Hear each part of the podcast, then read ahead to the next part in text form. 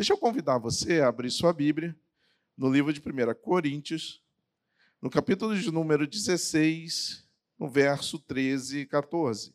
Então, 1 Coríntios, capítulo 16, verso 13 e 14. Amém? Ih, rapaz. Amém ou não amém? O pessoal do louvor me abandonou, né? Menino, saiu todo mundo. Depois a gente, depois a gente volta com eles aí, rapaz. Acharam? Vamos que vamos? Então vamos lá, está escrito assim, vê se está igual na sua Bíblia. Sede vigilantes, permanecei firmes na fé, portai-vos varonilmente, fortalecei-vos. Todos os vossos atos sejam feitos com amor. É isso que está escrito aí? Vem? Então abaixe sua cabeça um pouquinho, feche seus olhos. Senhor, a tua palavra, que é a verdade, será ministrada aos nossos corações nessa noite.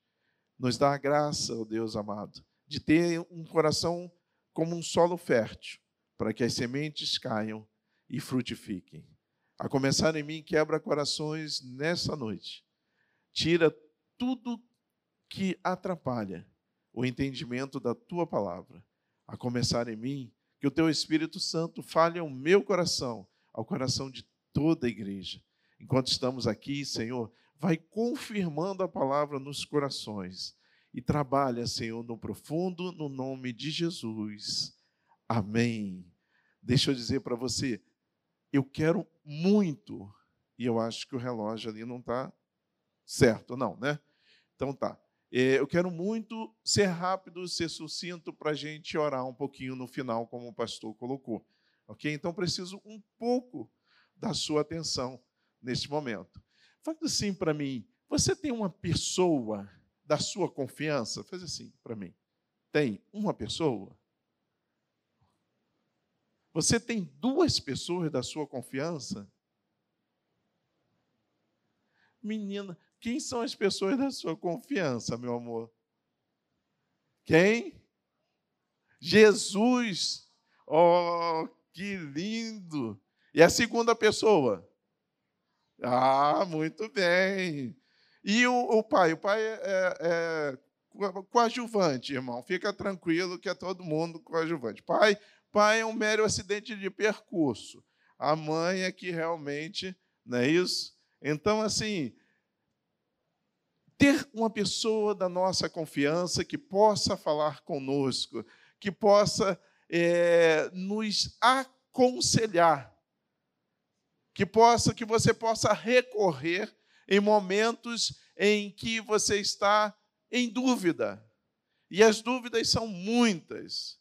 E às vezes nós estamos inquietos demais e nós não estamos encontrando saídas.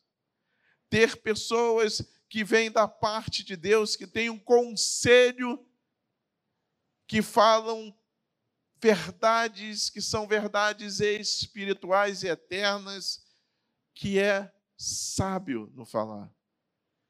Pessoas que, quando você para para conversar, ao final daquela conversa, parece que as coisas estão claras ou mais claras.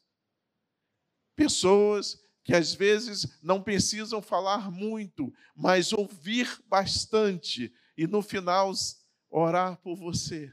E quando toca em você e ora por você, parece que aquela oração vai direto no seu coração. Eu tinha uma pessoa assim. Eu cresci no lar evangélico e meu avô era essa pessoa.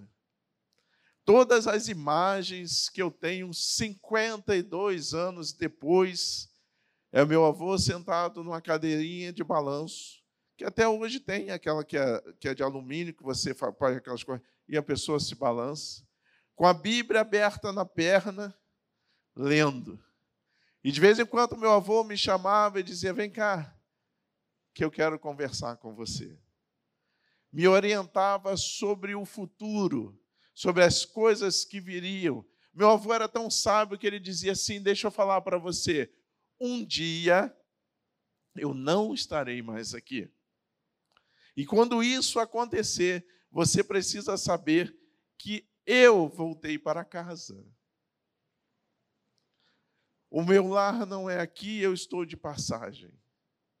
E ele dizia: quando você perceber que eu não estou mais aqui, fique sabendo, não chore, porque não é motivo de tristeza, é motivo de alegria.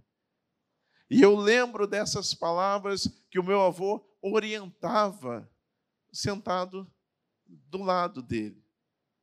Muito mais do que isso, meu avô ensinava com um testemunho dele, às vezes sem falar nada. Meu avô era o tipo de homem cujo caráter ele só dizia assim: Xando, eu já tremia. O Alexandre veio depois, era Xando para ele. Meu avô sempre tinha um alvo que nunca mudava. Qual era o alvo? Levar a sua família rendida aos pés do Senhor. Nós crescemos sabendo que nós éramos de Deus e que nada poderia tomar as nossas vidas da mão dele. Nós aprendemos com o meu avô que as inseguranças da vida, quando eu digo nós, porque era eu e minha prima, as inseguranças que a vida poderia proporcionar a gente não seriam maiores do que a mão forte do Deus que nós servíamos. Meu avô aconselhava-nos a, desde pequeno, gravar os textos bíblicos. E ele dizia: no dia da adversidade, da tempestade, no dia complicado, porque para falar para a criança, complicado, no dia difícil, você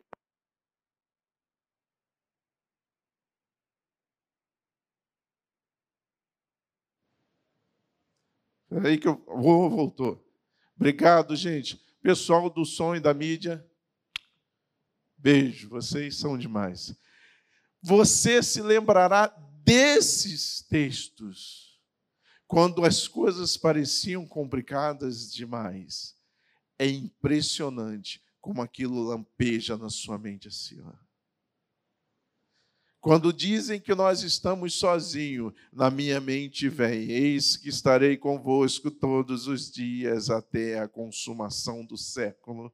Quando dizem que não tem mais jeito para a minha vida, eu lembro que no Senhor há todo o poder e toda a majestade. Eu entendo porque eu gravei os textos, eu gravei os salmos, eu gravei as palavras. Era um homem que me inspirava a prosseguir dentro do evangelho que nós vivíamos em casa. Para você ter uma ideia como eram as coisas, existe uma igreja na cidade que eu nasci, que a gente, os presbiterianos, eles têm, Batista também tinham essa, esse costume de a pedra inicial da igreja ter o nome de todas as pessoas que participavam da obra, que estavam ali naquele dia, eles escreviam. Tem uma lá com o meu nome escrito na pedra principal da igreja. Por que, que eu estou dizendo tudo isso? Porque nós vivemos um mundo em que as pessoas hoje estão individualistas demais. Procuramos nossos interesses, não temos tempo para ouvir o outro, não temos tempo para saber o que o outro tem a dizer e muito menos para procurar conselhos com pessoas que podem nos ajudar. Deixa eu falar para jovem e adolescente aqui. Deixa eu dizer para você uma coisa. Os, mais, os maiores erros que eu cometi na vida foi por falta de ouvir as pessoas que podiam me dar conselhos na palavra de Deus. Você não sabe nada da vida. Se com 52 anos eu não sei, você com 13, 14, 15, 16, muito menos. Agora, eu lembro que quando eu tinha a idade de vocês, eu achava que o mundo era muito simples e principalmente que a vida nunca acabaria. Eu era o super-homem. Deixa eu dizer para você o seguinte: isso não existe. Se você precisa e toma decisões, e você tomará na sua vida desde a mais tenra idade, você vai tomando decisões. Quando chegar o momento da adolescência e da juventude, baseie suas decisões na palavra de Deus. Se não estiver conforme a palavra, saia disso imediatamente. Ei, jovem, ei, adolescente, preste atenção, é na palavra que se baseia não está de acordo com a palavra, você fala, mas a palavra diz diferente, corrija a rota. Procure pessoas que possam ajudar você, possam te aconselhar. O que eu volto ao nosso tema em geral e quero alcançar você também que está em casa, é dizer que nós precisamos hoje parar um pouquinho nessa loucura que a gente vive, de ter sempre algo a fazer, a gente chega aqui já pensando, quando eu sair daqui, eu tenho que resolver isso, tenho que fazer aquilo. Amanhã começa mais uma semana, eu tenho que acordar a tal hora. Ei! Para um pouquinho. Eu abri o culto lendo o Salmo 46, verso 9, 10 e 11. E no 10 diz assim: Aquietai-vos e sabei que eu sou Deus. Aquieta, para precisa que você pare, porque o Espírito Santo quer falar contigo direto no seu coração e você está agitado, você está agitada, as demandas da sua vida estão roubando de você o tempo que Deus tem para ministrar ao seu coração. Porque se tem uma coisa que eu tenho certeza na vida é que Deus trabalha no silêncio. Quando começa muito burburinho, muita gente falando, muita coisa ao mesmo tempo, muita bagunça, eu sou o primeiro a sair de perto. Eu detesto coisa que tem muito barulho. Porque é no silêncio que Deus fala conosco. É na hora que você para, aquieta, para que você possa ouvir a voz do teu Deus. O Senhor responde, o Senhor fala, o Senhor ministra os nossos corações, o Senhor quer palestrar contigo com coisas que há de vir. Presta atenção. Coisas que há de vir, porque Deus ele tem essa característica de conversar conosco, de falar da sua vida, falar coisas que você ainda não sabe, coisas ocultas que você não conhece. Deus quer palestrar contigo, mas Ele precisa que você abra tempo e espaço no seu dia, que está corrido demais, para Ele te ministrar, Ele falar. Irmãos, eu sou um pó de areia no meio do universo. Eu não sou nada. E tenho certeza disso. Cada vez que eu subo aqui, eu desço mais um degrau, porque me é cobrado isso. Eu sei da onde eu vi. Eu sei que sou pó e nada sou. Mas eu aconselho pastores, presbíteros, líderes, apóstolos. Essa semana eu recebi um livro de um amigo meu, ele falou: Olha, nasceu mais um filho. Um homem que escreve revista de escola dominical, um homem abençoadíssimo, cheio da presença de Deus. E é impressionante que de vez em quando a gente está conversando e aquele homem que já viajou para tantos lugares, vai a Israel a cada dois anos. Ele fala comigo, eu fico assim, caramba, quanta coisa, quanto, quanto conhecimento. E de vez em quando ele vem conversar. Não bate-papo. Eu tenho amigos que a gente começa a conversar 11 horas da noite, e aí, quando deu um tempinho, passou um tempinho, a esposa dele ligou para a gente. Falou assim: Você está onde? Eu falei: Estou conversando com o Alexandre. Você não vai voltar para casa? Eu falei: Não, peraí, tem meia hora, daqui a pouco eu chego. Tá... Aí ela perguntou assim: Você acha que, que horas é isso? Ele falou: ah, Deve ser uma meia-noite, são cinco horas da manhã. Irmãos, mas eu também preciso de conselhos. O conselho de Paulo, que ele coloca aqui para você, no capítulo 16, no verso 13 e 14, ele diz assim: sede vigilantes, Você está começando um ano agora. A primeira coisa que eu gostaria de te dar como conselho para você, como igreja, primeira coisa, seja vigilante. É um ano desafiador. Preste atenção, vou repetir: é um ano desafiador. Seja vigilante. O que que você tem que vigiar? O que que você tem que vigiar? Você tem que vigiar na sua oração, na sua vida com Deus, na sua vida cristã. Por quê? Porque é um processo para afastamento do povo de Deus da sua presença. Então seja vigilante. Você está orando, preciso orar mais. Faça isso.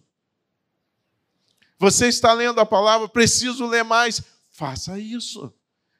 Quanto tempo você tem separado do seu dia para a sua devocional? Irmãos, não é puxão de orelha. É apenas alertando você, porque o ano é desafiador.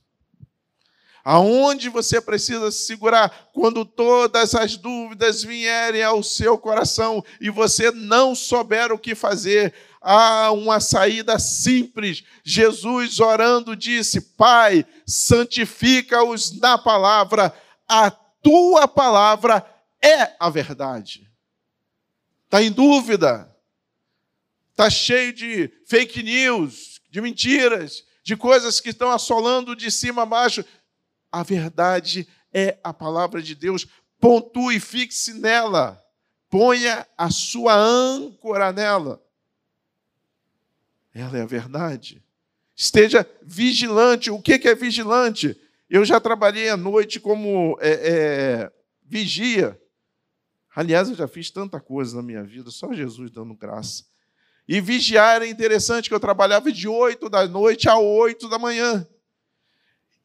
E quem trabalhou ou trabalha de madrugada sabe que duas horas da manhã é uma hora crucial, porque te dá um sono que às vezes você está de pé, se, te der, se você vacilar, você cai com a cara no chão. Duas horas da manhã é a, é a virada da madrugada. É complicado, é difícil, o teu organismo parece que reage de uma forma diferente. E eu tinha que estar ativo, eu tinha que estar acordado. E eu lutava para me manter acordado. Deixa eu dizer uma coisa: o inimigo das nossas almas busca fazer uma coisa simples com você, fazer com que você durma. Preste atenção, fazer com que você durma. Irmãos, não é estratégia do inimigo mais te tirar da igreja, é manter você na igreja completamente adormecido.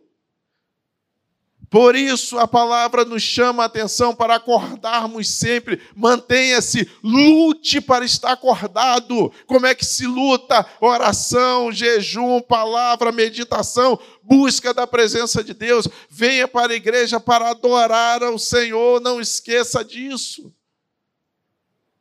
Porque tem gente que vem para a igreja para namorar. Tem gente que vem para a igreja para ficar no zap. Tem gente que vem para a igreja para ficar conversando. Tem várias coisas que. E tem gente que, no meio de uma adoração tremenda, maravilhosa, ele está olhando para o teto. Vigia. Eu tinha uma amiga que ela tinha um filho que era muito levado. E ela usava um termo que era interessante, dizia assim: vigia, Benjamin, vigia. Tem que vigiar, Benjamin, porque senão tu vai arrumar um problema. Vigia, Benjamin. E aí a igreja toda pegou aquilo, né? Benjamin fazia qualquer besteira, a gente, vigia, Benjamin. Seja vigilante. Segunda coisa que Paulo diz: permanecei firme na fé. Irmãos, quando a gente pede, por exemplo, a Pati, a sua família vir aqui na frente, é para dizer para você que não é só porque a gente fala, que Deus opera milagres. Deus opera milagres. Irmãos, um dia nós vamos ter a oportunidade, se o pastor Davi Pereira permitir, da gente ouvir o testemunho. A Paty já deu um testemunho para a jovem.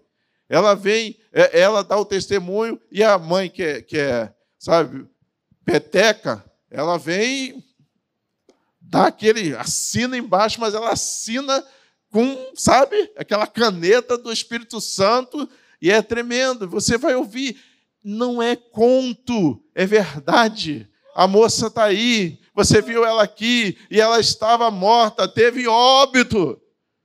Então preste atenção, cuide, esteja firme na fé.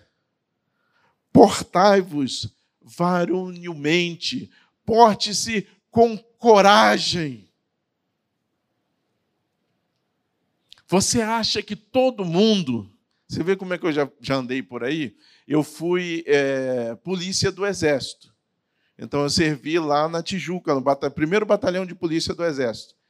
E a gente era responsável. Então, assim, os outros batalhões ou tinham raiva da gente, tinha muita chateação, ou tinha medo da gente.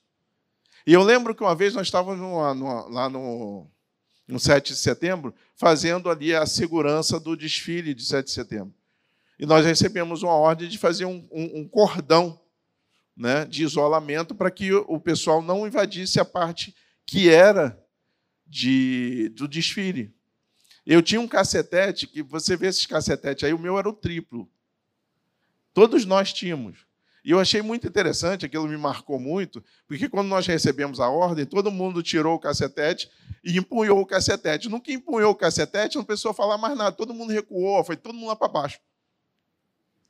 Mas tinha ordem que eram ordens que a gente fazia assim, tipo assim, tem que ter coragem para fazer. Em determinadas situações, não é que você é corajoso, você precisa fazer. Às vezes, no decorrer da caminhada durante esse ano, as tuas pernas vão tremer. Por quê? Porque o desafio é muito grande. Mas eu quero dizer para você hoje, dia 15 de janeiro de 2023, segue em frente, tenha coragem, o Senhor é contigo, você vai vencer. Você vai alcançar.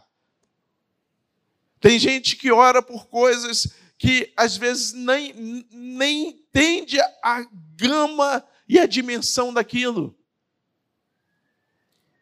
Uma vez eu orei ao Senhor e disse: Senhor, o que o Senhor quiser, leva-me para onde o Senhor quiser. E o Senhor me deu uma palavra e disse assim: andarás milhas e milhas, por fim em solo estranho descansarás. Um dia, querido, eu não sei qual dia, Ele vai fazer. É simples assim. Às vezes nós oramos por coisas grandes. Ah, eu quero ter uma empresa. Você não tem noção do que é administrar uma empresa, sendo você o proprietário. Cuidar de pessoas, de profissionais, ter saber de tudo. Eu costumo brincar, eu sou da área de administração, eu costumo brincar com as pessoas que trabalham comigo e digo: administração é um negócio bacana. Se você chegou aqui, a luz estava acesa, o ar-condicionado estava funcionando, as cadeiras estavam em ordem, estavam limpas, você não quer saber quem é o administrador ou o zelador daqui. Mas se você chegar, o ar estiver quebrado, a luz estiver apagada e as cadeiras estiverem sujas, você vai procurar por ele. Então eu já aviso a minha equipe: não fica esperando elogio. Eles só vão vir quando der errado para criticar o teu trabalho.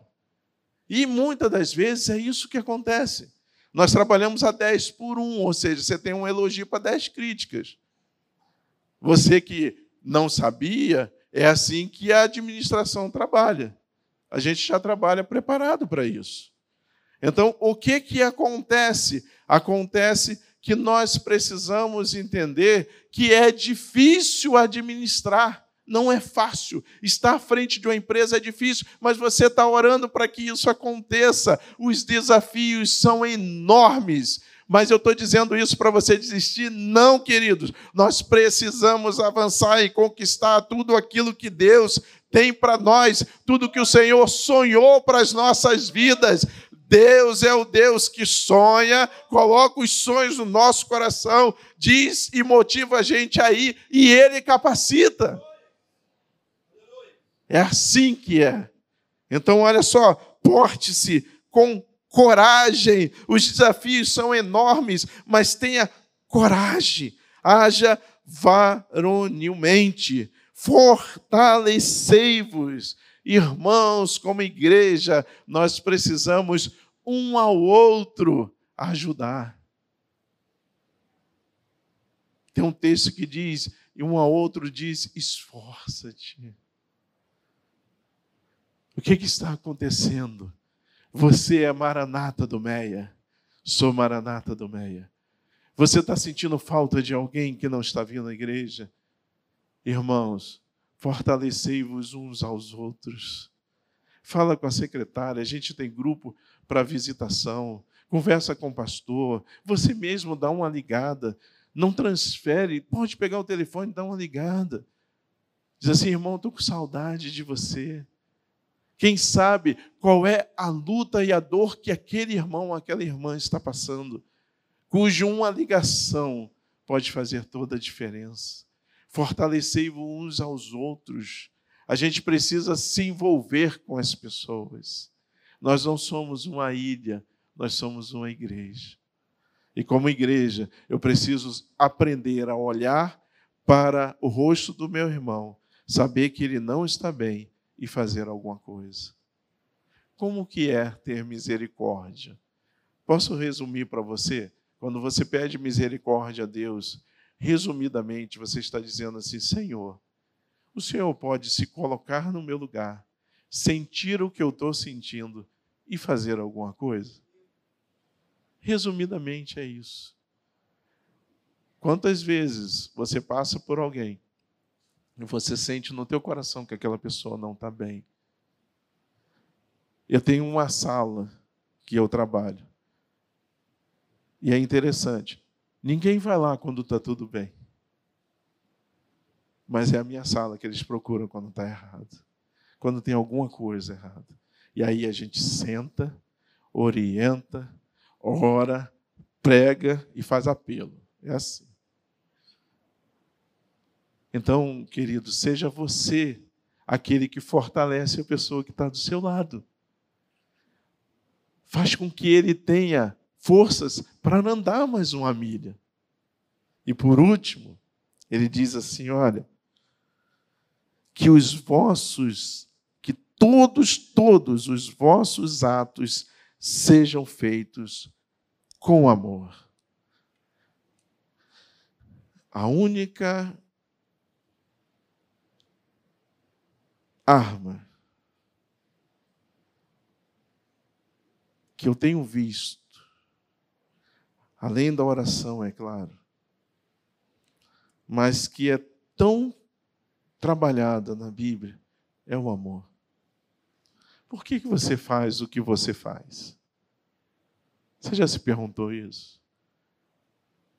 Por que você faz o que você faz? Aí eu faço porque eu vou ganhar algo em troca. Eu faço porque a minha comissão vai ser maior. Eu faço porque eu vou ganhar um sorriso de alguém. Por que você faz o que você faz? Nós estamos sendo chamados a fazer tudo com amor. Porque quando eu faço com amor, eu impacto pessoas que eu nem imagino. Quando nós trabalhávamos com um adolescente, nós impactamos uma família, simplesmente porque a gente ia lá, pegava a filha deles e trazia para ensaiar. Depois a gente devolvia. Eu não sei se o pai não podia, acho que sim, ou a dificuldade financeira. Mas eu sei que eram feitos dessa forma. Por que a gente fazia isso? Porque a gente queria que aquela pessoa participasse, estivesse integrada na igreja. Um dia, nós ganhamos uma bolsa de manga de uma família aqui da igreja. E foi interessante, porque a minha esposa levou a bolsa de manga para casa, fez um. É, como é o nome daquilo? É sofrer, é o quê? Um mousse de manga e devolvemos para a família.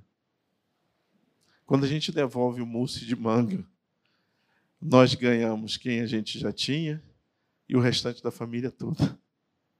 Eles nunca esperaram que as mangas que eles deram para a gente, que a gente transformou em mousse, fossem devolvidas para eles. É tempo da gente fazer diferente. É ano que começa para você trilhar outros caminhos.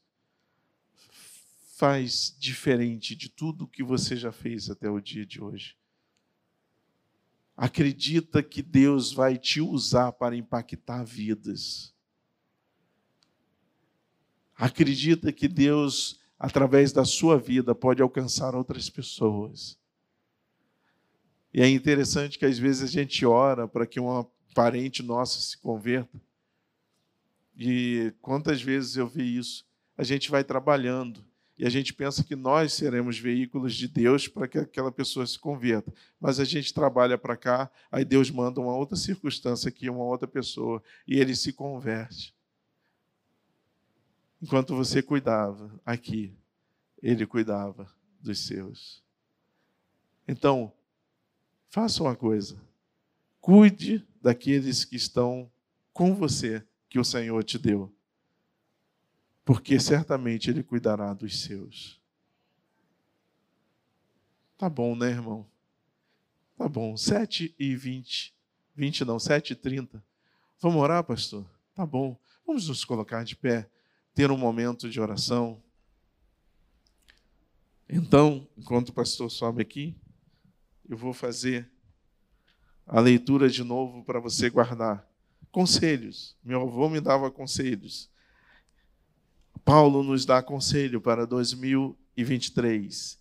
Seja vigilante, permanecei firme na fé, portai-vos com coragem, fortalecei-vos, todos os vossos atos sejam feitos com amor. Bem, põe a mão no seu coração assim. Isso. Vamos orar. Deus infinita misericórdia e graça. É a tua palavra. Simplesmente a tua palavra. Conselhos para um ano novo que se inicia. Conselhos para fazermos diferente. E para termos resultados diferentes. Resultados que alcançam a eternidade nessa noite, que a palavra fique no coração de cada um dos meus irmãos. E que nesta noite, nessa oportunidade, o Senhor faça lembrar durante toda a semana esse texto, na mente, no coração, nas atitudes, no dia a dia de cada um deles. Que o Senhor faça um mover no meio desta igreja, de tal maneira que nenhuma, nenhuma vírgula dessa palavra seja tirada, roubada pelo inimigo, mas que ela frutifique nas vidas a cem por um, no nome de Jesus. Amém.